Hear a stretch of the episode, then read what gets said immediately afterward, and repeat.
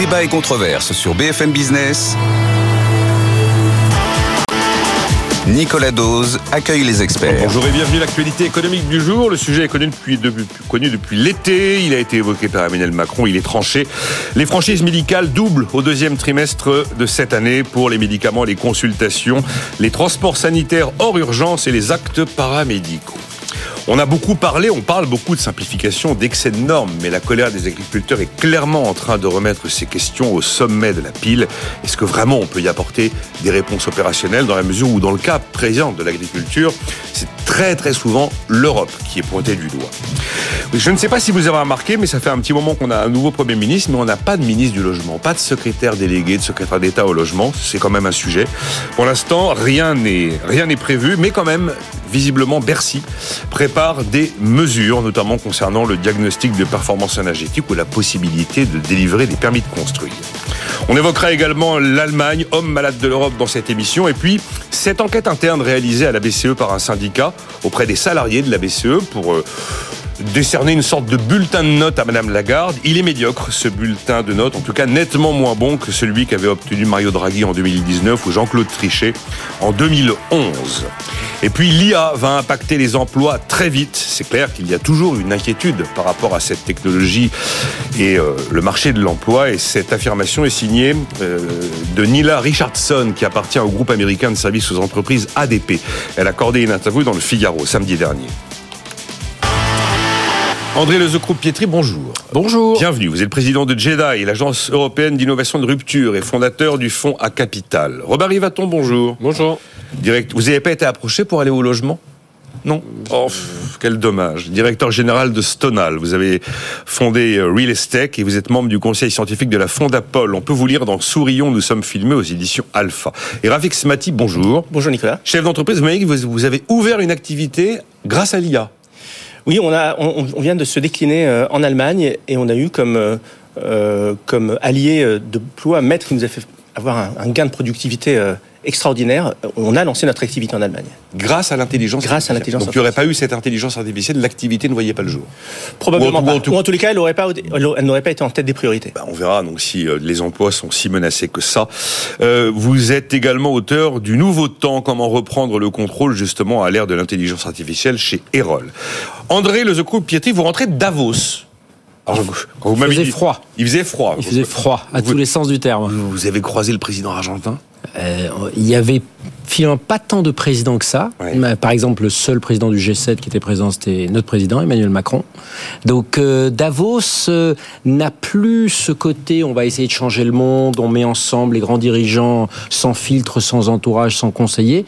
Par contre, c'est devenu un grand festival où chaque entreprise, organisation pitch et en ce sens-là, c'est même devenu plus ouvert qu'avant. Donc ça, c'est plutôt positif. Mais c'est un, un événement business, vous me dites, du coup C'est devenu un événement business. Alors, il y a encore les 3000 Happy Few qui sont dans ce qu'on appelle le centre des congrès, mais il y a autour entre 30 et 50 000 personnes qui sont le long de la promenade. C'est la grande euh, avenue euh, de, ce petit village euh, suisse qui, en fait, avec une centaine de pavillons, le pavillon de l'Arabie Saoudite, très grosse présence de l'Arabie Saoudite, très grosse présence du Moyen-Orient. On sent vraiment que le fameux Sud global, ben, il a pris il n'a pas pris le contrôle, mais en tout cas, il est très présent. Quand vous, quand vous rentrez de Davos, vous vous dites que, comme le disait Ludovic Subran il y a quelques jours, le monde ne va pas si mal que ça? Écoutez, Ludovic était, était là aussi. Euh, quelque part, c'est ça la beauté de Davos, c'est qu'on peut avoir des perceptions très différentes. L'objet le plus distribué à Davos, c'était un bonnet. Alors, c'est pas juste parce qu'il faisait moins 20, c'est que quand même, moi, ce qui m'a frappé, c'est que pendant, c'est la 54e édition, pendant les 5-6 fois où je suis allé dans les 10 dernières années, c'était toujours, on va dire, le business, les grands dirigeants, euh, euh, notamment économiques, qui, qui, qui faisaient l'agenda, qui, qui, qui donnaient les points importants. Aujourd'hui, on a le sentiment que la plupart de ces grands patrons sont quelque part poussés par les événements géopolitiques et ils ont, ils, ont un peu perdu le contrôle. Donc il y a quand même ce sentiment de, de, de crise généralisée. Alors heureusement, il y a une chose qu'on voit partout, qui est l'IA. Alors on a parlé d'IA Partout. Vu ça, ouais. Et c'est un petit peu le ce qui a donné un certain un certain sentiment d'espoir parce que effectivement on sent bien qu'il y a une révolution qui est qui est en train de se Si vous commencez à mettre IA et espoir, Rafik Smati va faire des bons sur sa chaise, parce qu'il passe son temps à nous expliquer que cette IA, cette euh, révolution technologique est, est chargée d'opportunités. Ouais, Et peut-être une dernière chose, c'est Ouais. la déclaration absolument cash, mais euh, à laquelle je me range, du sulfureux patron de Palantir, cette société de big data euh, américaine, J'ai zappé, au- au- euh, à- qui s'appelle Alex Karp, qui a déclaré dans 10 ans, 95% de la tech sera fait aux États-Unis à cause des effets cumulatifs de la big tech aujourd'hui. Donc l'Europe a disparu. Et, il l'a dit également, il est d'origine européenne, d'origine allemande.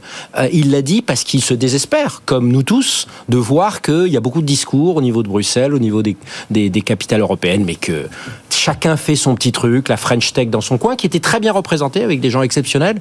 Mais l'échelle, c'est l'échelle qui manque. On est dans un monde d'échelle. C'était hier euh, Christian Saint-Etienne, exactement à votre place, qui commentait un article qu'il a commis dans les échos où il parlait de l'arrêt stratégique de la France. L'arrêt stratégique de la France et de l'Europe d'ailleurs. Et ça résonne avec cette, euh, cet article assez passionnant co-signé par Philippe Aguillon et Céline Antonin sur une comparaison entre la course à la technologie entre la Chine et les États-Unis. La Chine n'est pas absente, mais à la fin des fins, l'avantage éternel et définitif revient aux Américains, notamment pour tout ce qui est innovation de rupture. Et, euh, Enfin, chaque fois que vous venez ici, vous me dites que nous n'existons plus. Oui, enfin, j'ai envie de dire. Un jour, nous n'existerons plus, on va couper la lumière, on va mettre une intelligence artificielle à 9 heures. Oui, non, je pense, euh, au contraire. Euh, ce qui était intéressant, c'est que sur l'IA, un des sujets qui était beaucoup évoqué, c'était qu'en fait, c'était peut-être une solution à la crise des talents. C'était que contrairement à euh, ce qui est parfois dit, ça va remplacer les emplois. Aujourd'hui, le, problème d'attractivité ne fût-ce que de l'administration publique. On en parle beaucoup en ce moment avec l'éducation nationale et tout ça, ou euh, des, gens dans les systèmes centraux euh, administratifs pourraient peut-être être remplacés par une beaucoup plus grande utilisation euh, de l'IA et, euh, et du digital euh, en général. Mais j'ai envie de dire juste un, point. On est quand même les experts. Il y a à nouveau un comité Théodule qui a été nommé par l'ancienne première ministre sur l'IA. Il faut arrêter en Europe et en France d'être les champions des comités, des rapports d'études non suivis des faits. On est dans un monde où la seule chose qui compte, c'est l'action.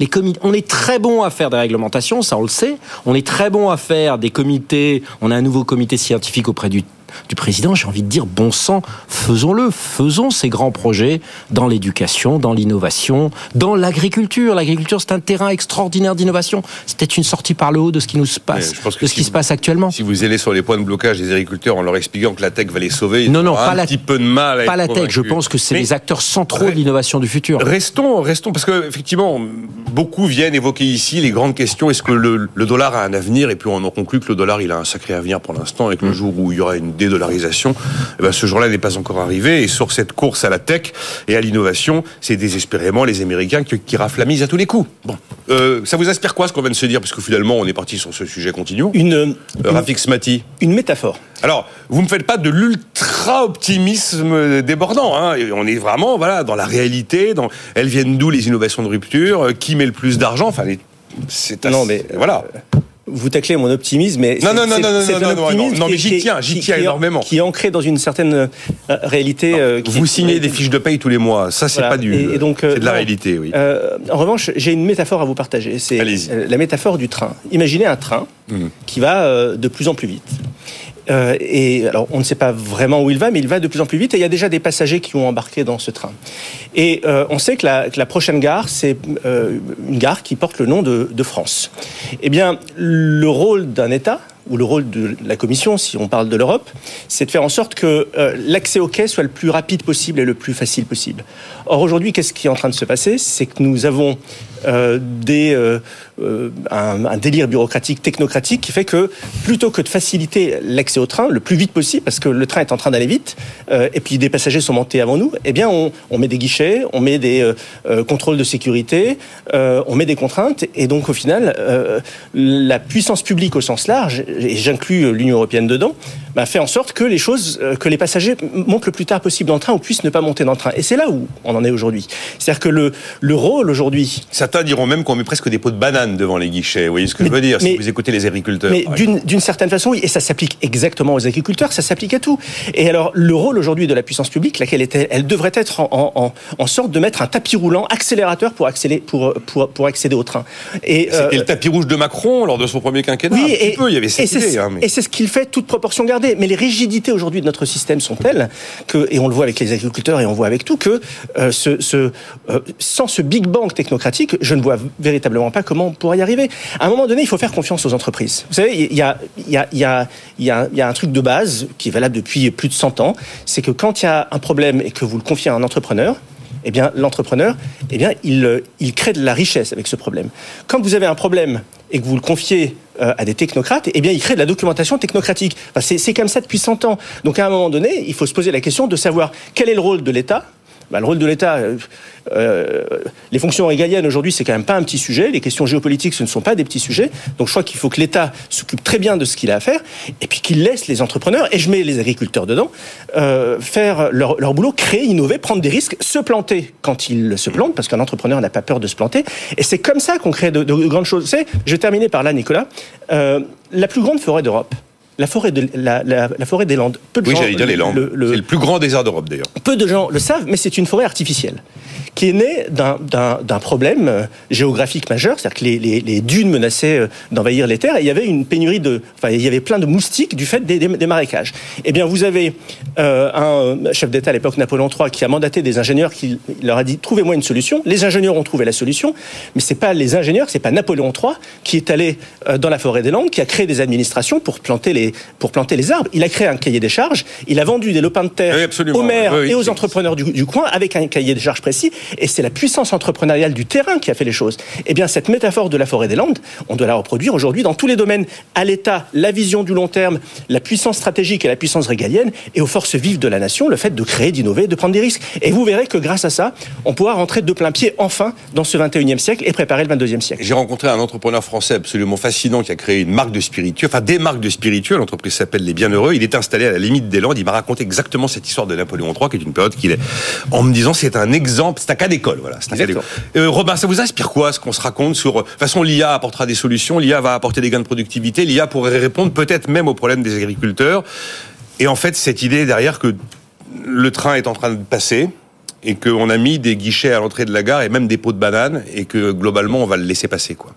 Alors, on manipule plusieurs sujets, euh, plusieurs sujets, mais sur l'IA déjà, effectivement, on est face à une révolution technologique qui est très surprenante parce qu'encore une fois, la, brique fondamentale, qui sont les modèles de langage étendu, c'était quelque chose qui, à 4-5 ans, était totalement un sous-domaine absolument mineur de ce champ de recherche. Et donc, ça nous dit que peut-être que dans les laboratoires actuellement, il y a des gens qui sont en train de dessiner le futur LLM ou une autre brique de recherche fondamentale sur l'IA et qu'elle va arriver dans nos vies très rapidement. Ce qui est très intéressant, c'est vraiment le raccourcissement du temps de passage de l'innovation, vraiment de la création, de l'invention, pardon, à quelque chose qui est mis sur le marché. Le cas d'usage. Ah ouais, on est vraiment sur des temps de passage qui sont en train de s'écraser. C'est ça qui est, encore une fois, les LLM, il y a 5 ans, c'était 15 personnes dans le monde qui travaillaient sur ce sujet. C'était absolument pas un sujet majeur de développement de, de l'IA. C'était, et, et, même si on remonte. peur aussi. C'est l'ultra rapidité. C'est très impressionnant. Le côté massif et ultra rapide de ces, de, de ces bascules. Et alors, je vais nuancer ça quand même. Nos organisations sont extrêmement conservatrices. Et donc, aujourd'hui, la capacité des organisations à digérer des, des, euh, des innovations est très, très lente.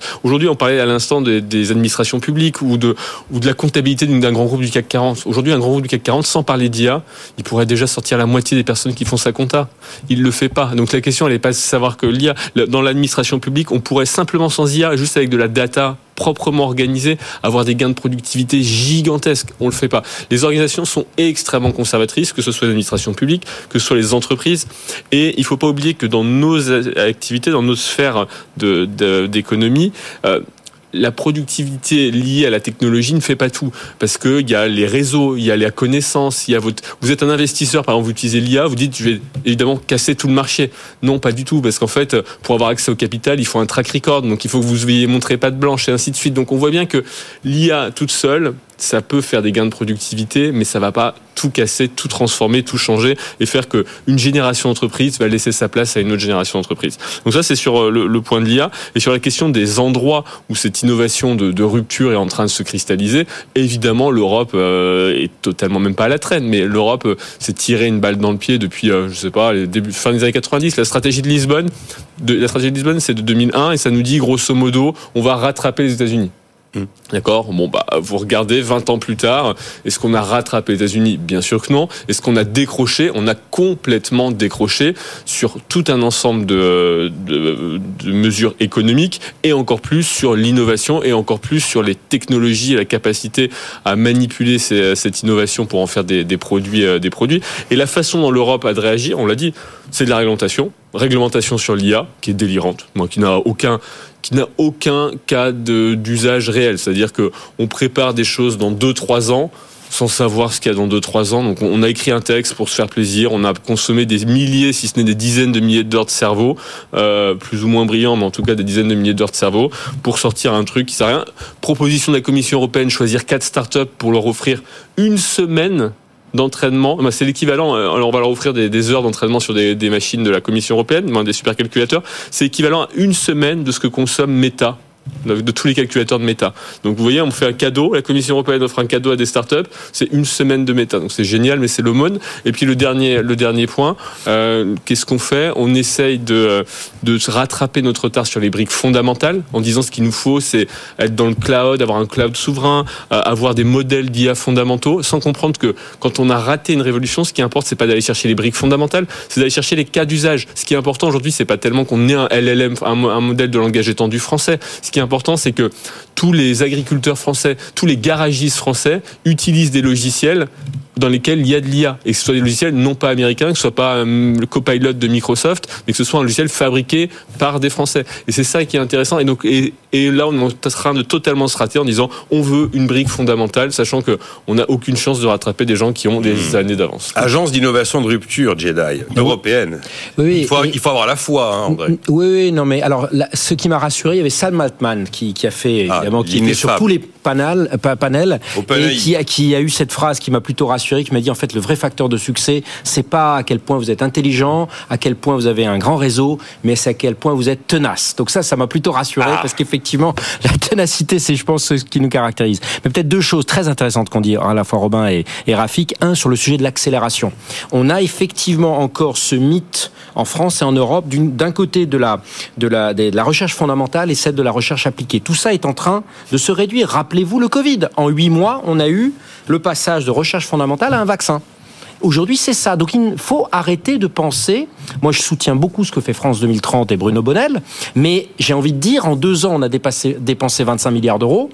Euh, en huit mois, on a créé un vaccin. Qu'est-ce qu'on a fait avec 25 milliards d'euros? Donc, il faut accélérer, il faut exiger des meilleurs en France et en Europe qui délivrent. Aujourd'hui, on passe notre temps à choisir à qui on va donner l'argent au lieu d'être beaucoup plus exigeant et sur qu'est-ce qu'il en sort. Un exemple qui est un scandale absolu, on a donné il y a 5 ans 3 milliards d'euros à des grands industriels pour créer la batterie du futur, on n'en a plus entendu parler.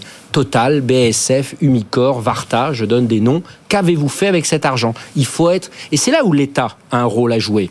C'est que effectivement, il faut se donner des caps. Je pense que l'État est plus important que jamais pour donner un cap vrai, mais ça veut dire que ça doit être un État stratège. Et j'ai envie de dire, c'est pas il faut juste faire confiance aux entrepreneurs sur le point de graphique, mais il faut faire confiance tout court. Le, le- le rôle de la puissance publique, c'est aussi d'être un acheteur. Aujourd'hui, les directeurs généraux d'administration de centrale ne donnent aucune latitude euh, aux acheteurs euh, du public pour réellement prendre des risques. Parce que, principe de précaution, première chose qu'il faudrait expurger de la Constitution. C'est un, c'est, on, on- on se tire une balle dans le pied absolu. Donc, il faut que le président et tout ce qu'il y a derrière fasse beaucoup plus confiance. Il faut qu'il passe d'un manager de l'État France à un leader de l'État France. C'est-à-dire, on donne un cap, c'est là où on veut aller, la forêt des Landes, euh, euh, les prochaines briques dans l'IA, euh, faire en sorte que euh, on soit les premiers sur la vie privée. privée. Je pense que l'Europe a quand même des bonnes visions en termes de protection de la vie privée, c'est ce qui va venir. Mais il ne faut pas que ça soit demain les grandes entreprises de la tech américaines qui aujourd'hui deviennent des chantres de la vie privée. Enfin, Et, et- et on a C'est- quand c'est même. terrible parce qu'on un- on le dit. enfin, là, je vois que le Parti euh, populaire européen propose le principe du one in, two out pour les, pour les normes. hein. On en met une, mais on en retire deux. Combien de temps qu'on entend ce truc-là? Non, mais il y a- Non. mais il faut arrêter de voter pour des gens qui disent Non, mais- ça et qui ne le font pas. Oui, non, mais c'est toujours, insupportable. c'est- toujours les mêmes, les mêmes postures et il a- n'y a jamais de résultat. Et réfléchissez aux élections européennes. On, on a le même processus d'élection depuis 30 ans, alors que le digital est passé par là, qui pourrait donner une possibilité d'avoir une respiration démocratique. Faut peut-être pas aller au référendum d'initiative populaire, mais il y a quelque chose d'intéressant. Regardez ce qui se passe en Suisse. Les grandes visions, peut-être qu'il faut des échéances à 3-5 ans, mais sur des plus petites décisions, le digital permet aujourd'hui de respirer. C'est quand même un comble que ce soit les pays autoritaires qui aujourd'hui euh, prennent le pouls de leur euh, ou surveillent leur population il faut quand même que les démocraties se renouvellent. On est il y a un choc des... Rafik, on marque une pause après, puis on changera le sujet. On a fait la première. Il, y a, il, y a, il y a un choc de, de, de que, que, nous devons réaliser en France et en Europe, c'est que euh, par, par, principe, nous devons donner le bénéfice du doute à l'innovation. Et c'est vrai que le principe de précaution, de ce point de vue-là, est quelque chose qui a véritablement anéanti, mais même d'un point de vue culturel. Il y a 15 ans, je faisais des débats pour savoir s'il fallait le retirer de la Constitution. Et vous savez, le, le euh, on, on, est nous ancrés, mais depuis longtemps, dans le principe du ça ne marchera jamais. Je vous présente une innovation. Euh, vous avez 9 personnes sur 10 qui vous répondront ça ne marchera jamais. Et on connaît ça depuis, euh, depuis la, la, nuit des temps, il n'y a pas si longtemps avec, le, avec, avec Internet, où vous aviez des ça ne marchera jamais. Moi, quand je vais aller présenter ma boîte à mon banquier, il m'a dit bah, Internet, ça ne marchera jamais, donc je ne vais pas te financer. Et quand je vois, s'agissant de l'IA, que l'une des premières réactions de, de, de, la personne tutélaire de notre pays en charge de ces questions-là, qui est le ministre euh, de l'économie numérique, Jean-Noël Barrot, qui a balayé le truc d'un revers de main en disant non, c'est un perroquet conversationnel. Pardon, mais euh, euh, on, on, est dans le. Ce propos était un petit peu. c'est le terme technique, hein, perroquet stochastique. Oui, non, mais donc je pense que ça a mais, été un tout petit peu non, pris mais, ce, ce point-là hors de hors de son contexte. Mais bon. ah ben non, au contraire, dans le contexte, c'était pas attention, le monde est en train de changer, warning, il va falloir qu'on se bouge. C'est bon, non, il faut pas en faire trop. On marque une pause. On marque une pause. Dans un instant, on va reprendre le fil de l'actualité. Mais non, mais c'est d'actualité, c'est d'actualité. Euh, mais on va parler donc de la décision de doubler les franchises médicales. Euh, la simplification, le choc de simplification, j'attends vraiment de le voir avant de. Je crois qu'on va arrêter d'en parler. On va arrêter d'en parler, on va attendre qu'il soit là pour se réjouir ou se désespérer. À tout de suite. Nicolas Dose et les experts sur BFM Business. Débat et controverse sur BFM Business. Nicolas Dose accueille les experts. Avec André Lezecoupe-Pietri, il est président de JEDI, l'agence européenne d'innovation de rupture et fondateur du fonds A Capital. Robert Rivaton, directeur général de Stonal, fondateur de Real Estate et membre du conseil scientifique de la Fondation pour l'innovation politique, la Fondapol. Il a publié Sourions, nous sommes filmés aux éditions Alpha. Rafik Smati, chef d'entreprise et auteur du Nouveau Temps, comment reprendre le contrôle à l'ère de l'IA chez Erol. Je ne sais pas si on a apporté des réponses, Rafik, dans la première demi-heure. Euh, bien, mais je continue avec vous. La franchise médicale double au deuxième trimestre 2024. C'est-à-dire que c'est euh, le reste à charge était de 50 centimes par boîte de médicaments, ça va être à 1 euro. À compter de fin mars jusqu'à à peu près début de l'été, en fonction des différents éléments que je vais vous citer. Les actes paramédicaux, ça va être 2 euros. La consultation chez le médecin, 2 euros. Le transport sanitaire hors urgence, 4 euros. Les tarifs ont été créés sous Nicolas Sarkozy entre 2004 et 2008. Ils n'avaient pas changé jusqu'ici et le plafond annuel reste à 50 euros afin d'éviter que le reste à charge pour les patients qui souffrent de pathologies lourdes n'explose. Logique? J'ai, là, je viens de voir des réactions après la chronique que j'ai faite ce matin sur BFM TV. J'ai le sentiment que c'est dégueulasse, les gens, qu'on s'en prend aux malades. Qu'on... Alors, si, si la question est de savoir est-ce qu'il faut faire des économies euh, sur notre euh, modèle social, la réponse est évidemment oui. On a quand même un modèle social qui, euh, qui, qui, coûte à peu près 850 milliards d'euros par an. Euh, c'est, c'est la dépense sociale, oui. Euh, et euh, dans, dans, dans, cette dépense sociale, enfin, j'aime pas trop le terme de dépense, mais bon, admettons quand même, dans, dans, cette dépense sociale, on a quand même plus de 200 milliards qui sont liés euh, spécifiquement aux dépenses de santé. Alors euh, là, on a une proposition d'économie, et évidemment, il faut faire des économies, sauf que... Il y a 800 millions d'économies à la clé. Sauf que moi, j'y vois un coup de rabot. C'est-à-dire que pour moi, on est, on est là dans la logique des coups de rabot. C'est-à-dire qu'on prend un euro ici, on prend deux euros là, et quand on regarde les choses dans les grandes lignes, euh, vous vous rendez compte qu'il y, a des, il y, a, il, y a, il y a des grosses masses énormes, quelque part, je vais vous en citer quelques-unes, dans lesquelles il faut tailler. Mais pour ça, il faut du courage, qu'aujourd'hui, on n'a pas. Prenez par exemple les indemnités journalières. Dans le privé, euh, on est aujourd'hui à peu près à 16 milliards. Indemnité journalière en cas d'arrêt maladie En cas d'arrêt maladie. C'est à ça on est aujourd'hui à 16 milliards. Euh, depuis 15 ans, on s'est pris 5 milliards dans la vue alors que les conditions de travail se sont globalement euh, euh, améliorées, que les durées de séjour à l'hôpital sont globalement plus courtes, etc. Donc euh, là, on a un problème. Je vais vous donner d'autres exemples. Vous prenez le transport médicalisé hors SAMU.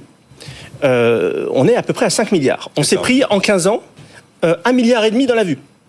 C'est la Euh, facture annuelle du transport, mais justement le transport sanitaire hors urgence. Exactement. Vous prenez euh, euh, les 500 millions d'euros que euh, on dépense chaque année, nous collectivement en tant que contribuables, pour financer les cures thermales. Est-ce que vous allez vraiment me dire que les 600 000 personnes qui partent chaque année en cure thermale payées par la sécurité sociale, ils vont à 100% pour des raisons médicales? Je crois qu'on est dans un modèle social aujourd'hui qui a sacrifié euh, une partie de l'essentiel euh, pour euh, aller dans une certaine forme de facilité. Et il faut rentrer dans l'art. C'est bien d'aller chercher un ou deux euros à gauche à droite.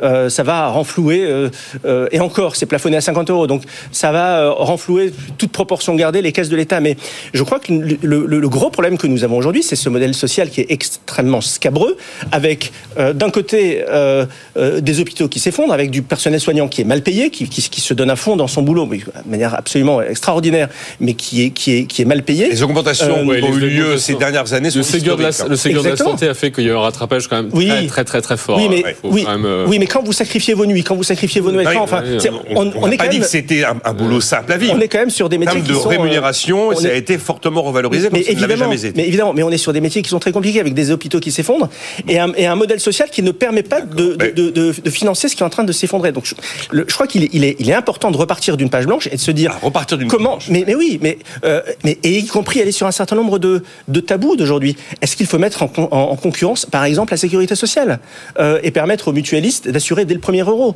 Euh, Parce que ça, mettrait de la tension et ça permettrait de baisser les prix et d'éviter certains abus. Enfin, il, est, temps. Aujourd'hui, on peut plus se permettre le luxe d'aller chercher euh, euh, 10 millions par-ci, 10 millions par-là. On est dans une situation qui est extrêmement dramatique et il faut se poser des questions, mais lourdes, fortes, quitte à ce que ça rende impopulaire. Ah ben, ça, si vous commencez à vouloir mettre la sécurité sociale en concurrence, oui. euh, C'est une hypothèse. Il y non, hein. non, mais je vois que vous avez des solutions qui consistent à y aller à la hache, effectivement, et, et pas au coupe-ongle, ça c'est clair.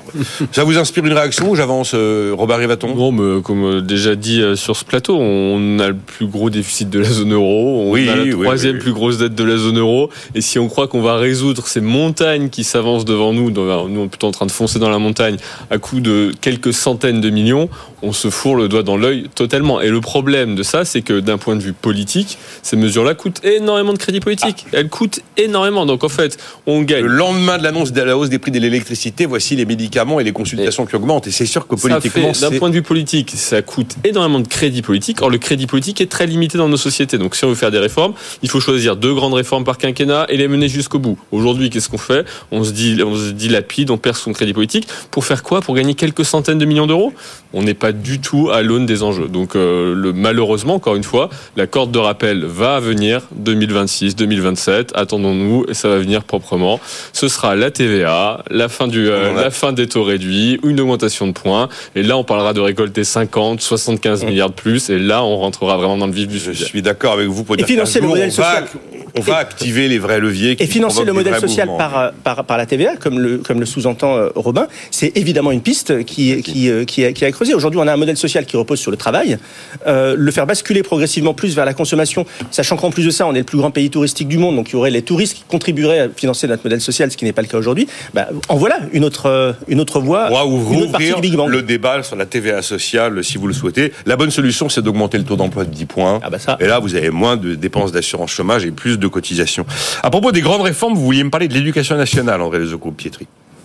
Moi, j'adore. Je- on en parle pratiquement tous les jours. Que ça soit en termes de compréhension des réformes, que ça soit en termes de vision stratégique sur le, sur le futur, que ça soit en termes aussi de, de solidification de nos sociétés où on voit bien quand même qu'on a une fracturation euh, politique euh, plus ou moins voulue euh, à tous les échelles, il y a quand même une solution qui est la plus difficile parce que c'est celle qui ne donnera pas un crédit politique immédiat, c'est euh, c'est l'éducation. Euh, euh, on revient sur Davos, le risque numéro un qui était perçu euh, par les dirigeants publics et privés qui y étaient, c'était le risque de désinformation. On ne le combattra pas en protégeant, on le combattra en, euh, en, en en- faisant en de, en éduquant, en faisant de nos, de nos enfants et, et, et, et tout au long de la vie euh, des gens qui sont adaptés au, au, au monde qui est le nôtre. C'est pour moi ça devrait être la seule chose. Ça a été un peu ma tristesse quand j'ai vu le nouveau premier ministre nommé parce que il semblait bien commencer. Bon, euh, on- il faut donner crédit à la nouvelle ministre de continuer le travail, mais c'est vraiment s'il y avait une seule chose à faire, c'est c'est c'est ça. Et aujourd'hui, je pense qu'on stigmatise. Moi, je suis fils de deux. euh, et mon grand-père était agriculteur, mon, euh, on a, mon autre était électricien, et mes deux parents sont profs euh, dans l'éducation nationale. Donc, je, je connais un peu le, le sujet, et, et ça me désespère de voir qu'aujourd'hui on stigmatise les profs qui sont extrêmement mal payés. Euh, mais aujourd'hui, le vrai problème, c'est qu'on a une administration qui aujourd'hui représente plus de 50% des personnels de l'éducation n'a nationale. ça a pas changé depuis, depuis Claude Allègre. C'est là-dessus qu'il faut faire. C'est pas les profs, le non remplacement, ça c'est un petit peu à la marge. Et deuxième chose, les armer avec les technologies de demain. Euh, non, quand vous parlez à des profs individuellement, ils ont envie d'utiliser les nouveaux outils du digital, mais ils ont envie d'avoir beaucoup plus de flexibilité pour le faire en fonction du type de classe qu'ils ont, en fonction du type de.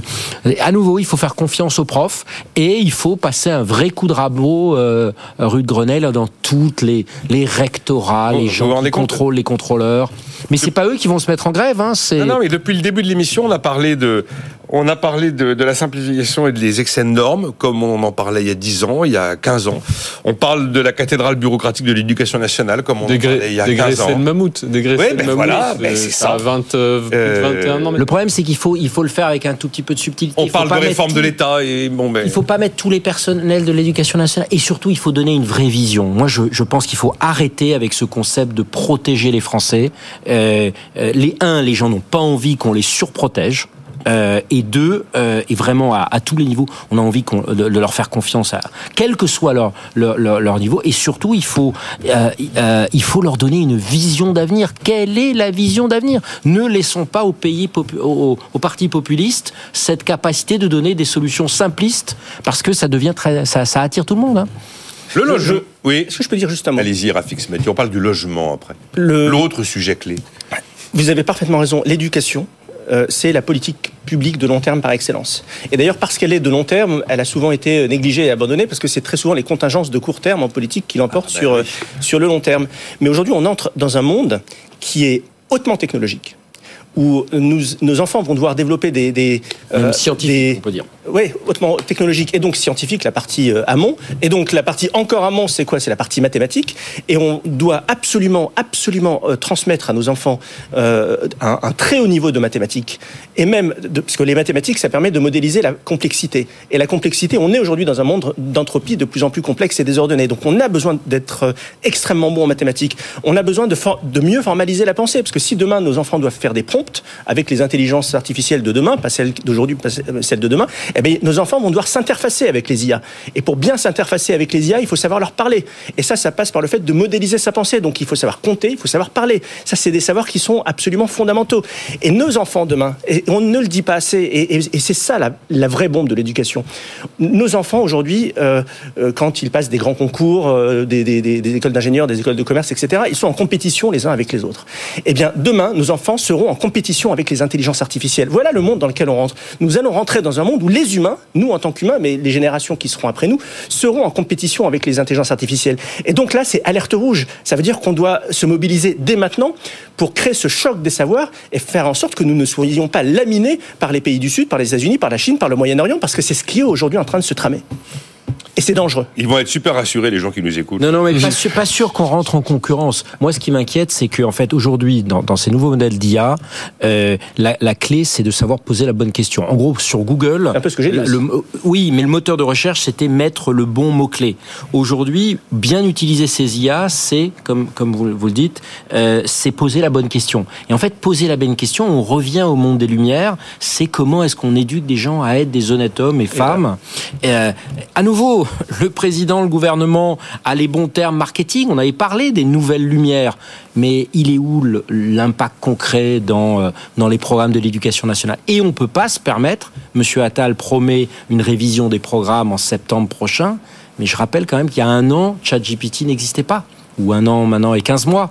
Donc en fait, euh, l'accélération dont parlait Robin tout à l'heure, bah, il faut qu'elle se transmette également dans la rapidité de mise en œuvre.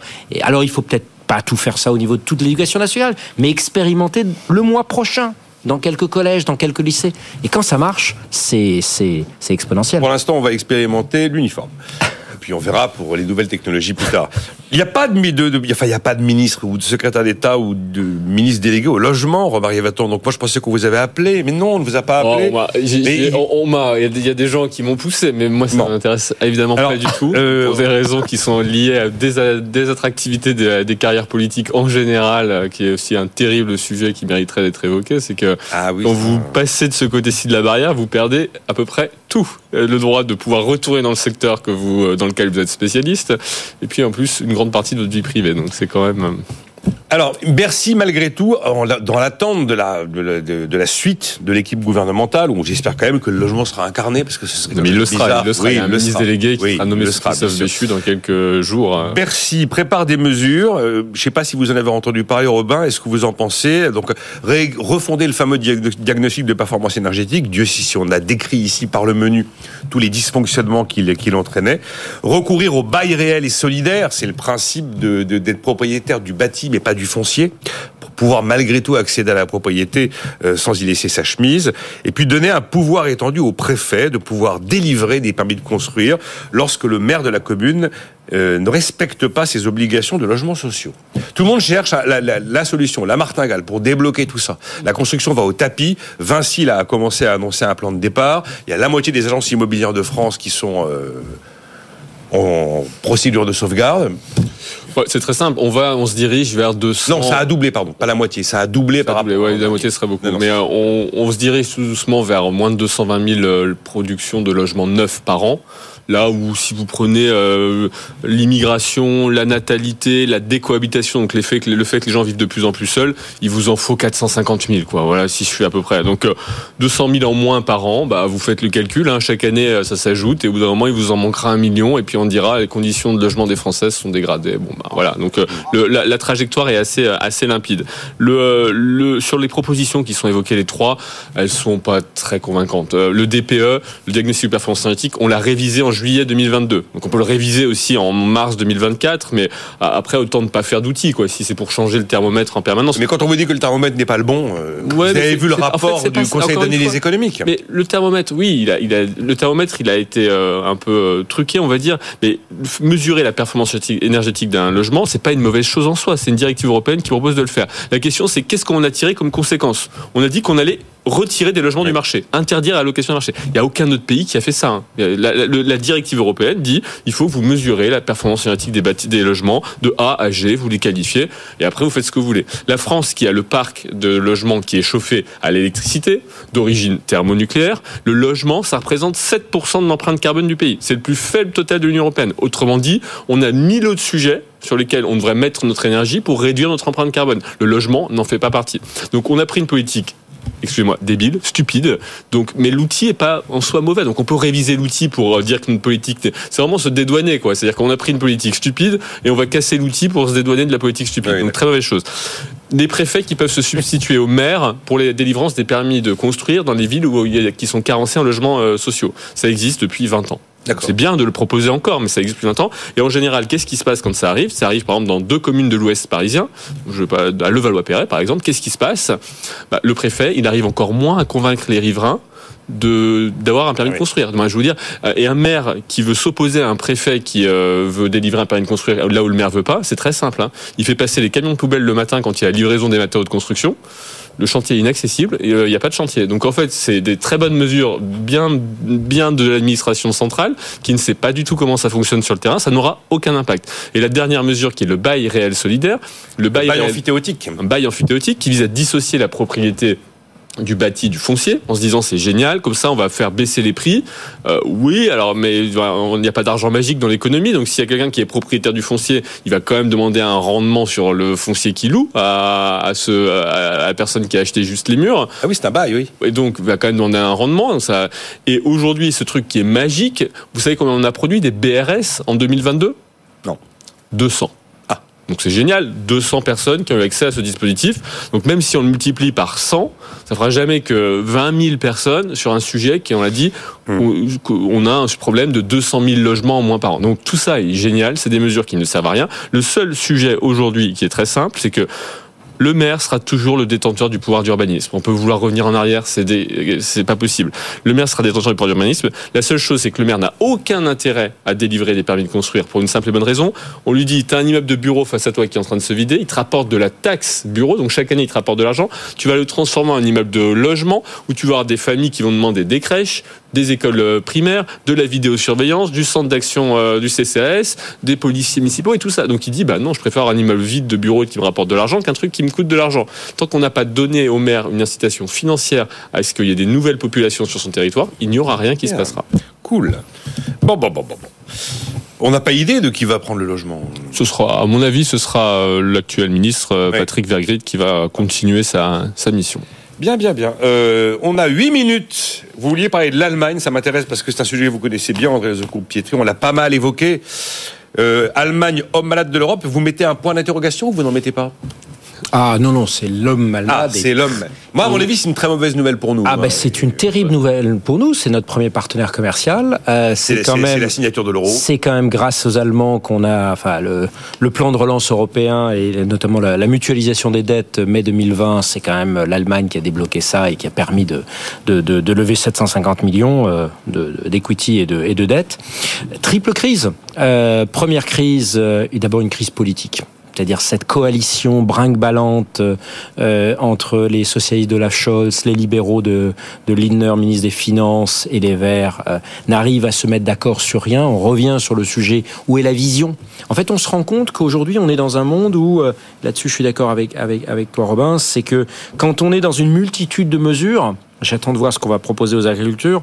Aux agriculteurs, en fait, on, comble le court terme, mais on règle pas le long terme. C'est quelques grandes visions, mais elles sont pas faciles à poser. Hein. C'est comme un bon problème de maths, poser la bonne question. Et aujourd'hui, les Allemands savent pas. Le gouvernement allemand ne sait pas donner un cap.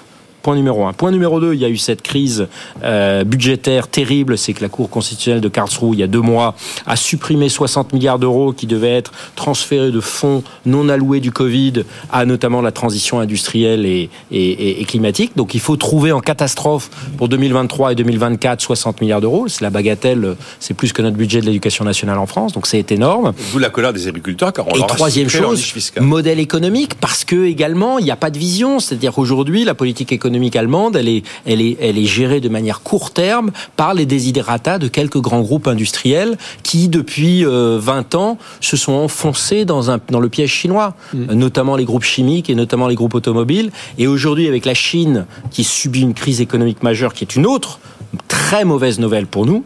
Euh, on parlait du thermomètre, ils ont arrêté de mesurer par exemple le chômage des jeunes, qui est qu'on estime à 25% en Chine. Mais pour revenir à l'Allemagne, euh, l'Allemagne est en récession. Et, euh, et, a du mal à se, à, se, à, se, à se réinventer. Alors, ce qui est très résilient, c'est leur, euh, leur petite société, le fameux Mittelstand, euh, qui tient. Mais, euh, mais en fait, ils ont le, le cap est pas clair. Est-ce qu'ils se transforment dans une société post-industrielle? Est-ce qu'ils utilisent la technologie pour améliorer leur, euh, leur productivité? Et enfin, dernière chose, euh, leur transition euh, énergétique est une catastrophe absolue. Euh, mais c'est la même chose au niveau européen. J'ai C'est-à-dire que oui, André, de, de mais- dépendance russe, on est en train de devenir une dépendance chinoise. J'ai l'impression, en vous écoutant, ce que vous dites est vrai, et j'ai été très frappé de voir qu'Angela Merkel a été portée au nu comme Ah, mais- la grande dirigeante européenne avant de, En France, de, de- hein. En de France, devenir. Enfin, bon. Tout Merkel en allemand, ça voulait dire ne rien faire. Oui. Excusez-moi, c'est vraiment oui, enfin, je suis, expression. je ne suis pas sûr ça, hein. que euh, maintenant, avec les faits sous les yeux, dire ça, oui, mais je suis pas sûr qu'il y a cinq ans, Non. on aurait dit que les coalitions allemandes ne fonctionnaient pas, que le modèle économique allemand n'avait pas de vision. Je suis pas sûr qu'on aurait été aussi dur, vous voyez, avec l'Allemagne. Si on, tout- si on l'avait regardé en c'est 2018. tout- C'est évidemment toujours plus facile de faire de la prospective après coup, Mm. mais euh, je crois que ça doit nous inspirer sur deux choses. Un, euh, la nécessité d'une simplification dans ce monde complexe. C'est-à-dire quel est le cap? Et aujourd'hui, les pays qui ont des caps vont s'en sortir. C'est pas les pays qui sont gros, riches. C'est les pays qui ont des caps qui vont s'en sortir. Et la deuxième chose, c'est euh, euh, est-ce qu'on est capable de- d'anticiper? Et donc de faire cet effort d'essayer d'anticiper quelle est la technologie de demain, quelle est la bonne politique de demain. Et ce qui a marché hier va de moins en moins bien marcher parce qu'on est dans ce fameux monde exponentiel. Euh, Pour, pour tous ceux qui ont fait un peu de maths, quand on est sur l'exponentiel, on a toujours l'impression d'être sur la ligne droite. Et soit on est trop tôt, soit on est trop tard. Et la vraie question pour les Européens, c'est est-ce qu'ils ont une capacité de se projeter? Euh, J'écris en ce moment quelque chose sur l'Europe, euh, continent de la surprise stratégique, mais c'est vrai. On a été surpris par la pandémie, on a été surpris par l'intelligence artificielle, on a été surpris par la Russie. Euh, Qu'est-ce qui va encore On va être surpris demain par la Chine, qui va fermer l'exportation du graphite. Sans graphite, aucune méga factory de batterie dont on est tellement fier, et on a raison de les faire, ne va fonctionner. Qu'est-ce qu'on fait concrètement? Et il y a des solutions. Euh, Robin, Rivaton. deux choses, c'est-à-dire que l'Allemagne est quand même dans une meilleure situation que nous. C'est quand même. Ils ont 2000 milliards d'euros enfin de ouais, d'avoir net. Et ils ont une dette sur PIB qui est qu'ils ont quand même largement comprimé, donc ils ont des réserves pour faire. Le comparé quand même à la France, et je, je le rappelle, c'est très important. Ce qui est très inquiétant avec l'Allemagne, c'est que c'est un pays qui est pas qui a une culture politique encore, euh, on le voit bien, faible. Et euh, je, on le voit avec les coalitions et on le voit avec la montée de l'AFD, qui est quand même un énorme sujet. Et donc le risque politique dans ce pays qui a toujours été un petit peu mis sous le tapis en se disant les institutions sont fortes. En fait, le problème, c'est que le risque politique est très fort. Le risque politique, il vient à la fois de cette Cour constitutionnelle qui s'arroge des principes et des droits absolument délirants, mais qui peuvent poser un problème. Ce sont des magistrats qui ont des droits et contre, enfin, qui ont un pouvoir, contrairement aux magistrats de la Cour des comptes. Non, non, même, du Conseil constitutionnel. Non, non, je suis pas du tout d'accord avec vous là-dessus. Il y a eu un tour de passe-passe budgétaire des précédents gouvernements allemands. A pris des à plein d'égards a pris des dispositifs qui peuvent être. le système constitutionnel allemand qui veut ça. Je pense c'est un vrai état de droit. Et, et l'AFD peut être une vraie menace demain, non pas que pour l'Allemagne, mais pour l'Europe entière. On a quand même eu la présidente de l'AFD qui a tenu avant-hier des, des, propos en faveur d'une sortie de l'Allemagne de la zone euro. Alors on peut se dire, elle fait plaisir à son électorat. C'est quand même le fondement originelle de l'AFD. À la base, c'était quand même des économistes, euh, des économistes tout bien euh, de bonne fi de bonne figure, anti-euro, qui ont créé ce parti. Alors, il est très largement dérivé, il a été repris par par des gens d'extrême droite, mais c'est quand même le fondamental de cette de ce parti qui est un véritable danger pour euh, l'ensemble de, de la zone euro. Après, l'Allemagne aujourd'hui a un vrai problème, c'est que c'est sa stratégie qu'elle a ouverte au milieu des années 90 et qui a duré 20 ans, c'est refermé. Une stratégie mercantiliste qui visait à faire des excédents commerciaux sur le reste de l'Europe et sur la Chine n'existe plus. Les, les, fondamentaux macroéconomiques ne sont plus là. Les grands groupes commencent à déserter. Quand vous avez un groupe comme le, géant euh, Linde qui va se coter au Nasdaq plutôt se coter au DAX, excusez-moi, mais c'est des signaux qui font, qui visent à s'interroger. Quand vous êtes un Allemand, vous dites pourquoi mon groupe phare ou BASF qui dit j'arrête tous mes investissements en Europe et je vais me mettre une gigafactory de 10 milliards en banlieue de, en banlieue de Shanghai? Ça, pose quand même quelques interrogations quand vous êtes un, un Allemand. Donc il y a le Mittelstand, il y a beaucoup d'argent disponible pour mener une politique de réarmement, une vraie politique de réarmement. Est-ce qu'ils ont aujourd'hui la volonté, la capacité, la vision pour le faire? C'est pas sûr. Bon. Alors, Rafik Belmot de la fin, alors allez-y, parce qu'on a une minute vingt, donc euh, on ne parlera certaine... pas de Madame Lagarde. D'une certaine façon, il y a, il y a la, France et l'Allemagne sont des pays qui sont extrêmement complémentaires, y compris dans leur faiblesse. C'est-à-dire que la France est une, est une puissance pauvre. Ce que j'entends par pauvre, c'est notamment surendetté, etc. Mais on a encore cette flamme, euh, dans, y compris dans le tissu entrepreneurial, etc. La, la, la French Tech euh, se tient beaucoup mieux que la Dutch Tech aujourd'hui. Ça, c'est une réalité, notamment sur les levées de fonds. Donc, on a aujourd'hui euh, la France qui est une qui est une qui est une puissance pauvre, et d'un autre côté, vous avez euh, l'impuissance riche. C'est-à-dire que un pays qui est riche, qui est qui a la chance d'avoir une génération de baby boomers riches et consommateurs qui fait en sorte que les choses tiennent encore, mais qui n'a pas de cap de très long terme. Et c'est la raison pour laquelle. Et vous avez l'Italie qui est un petit peu entre les deux. C'est ça qui, qui est étonnant. Et c'est la raison pour laquelle il y a et ça va être l'un des sujets des élections européennes. Vous avez deux façon d'aborder l'Europe. Soit on additionne nos défauts, et là c'est une catastrophe, soit on additionne nos qualités, et là il y a la flamme de l'espérance qui peut se rallumer parce que on est quand même euh, en Europe des gens qui, faisons des choses, qui avons une histoire, qui avons, euh, euh, qui avons un attachement à un certain modèle social, et ça, il ne faut pas le nier, sauf qu'il ne faut pas faire n'importe quoi. Donc si on sait additionner euh, nos points forts les uns avec les autres, eh bien l'Europe peut être un vrai levier de puissance, et notamment pour la France. Je me souviens de cette formule, enfin cette formule, cette, Christian Saint-Etienne disait, du jour où l'Europe est une zone monétaire optimale, elle est la première puissance économique du monde. Mais ce, ce jour-là n'est pas arrivé. Mais c'est un bon message d'espérance. Merci. Merci à vous trois d'avoir été là. André Lezecoupe Pietri, le récit de Davos, euh, Robert Rivaton et Rafik Smati. Rendez-vous demain 9h. Nicolas Dose et les experts sur BFM Business.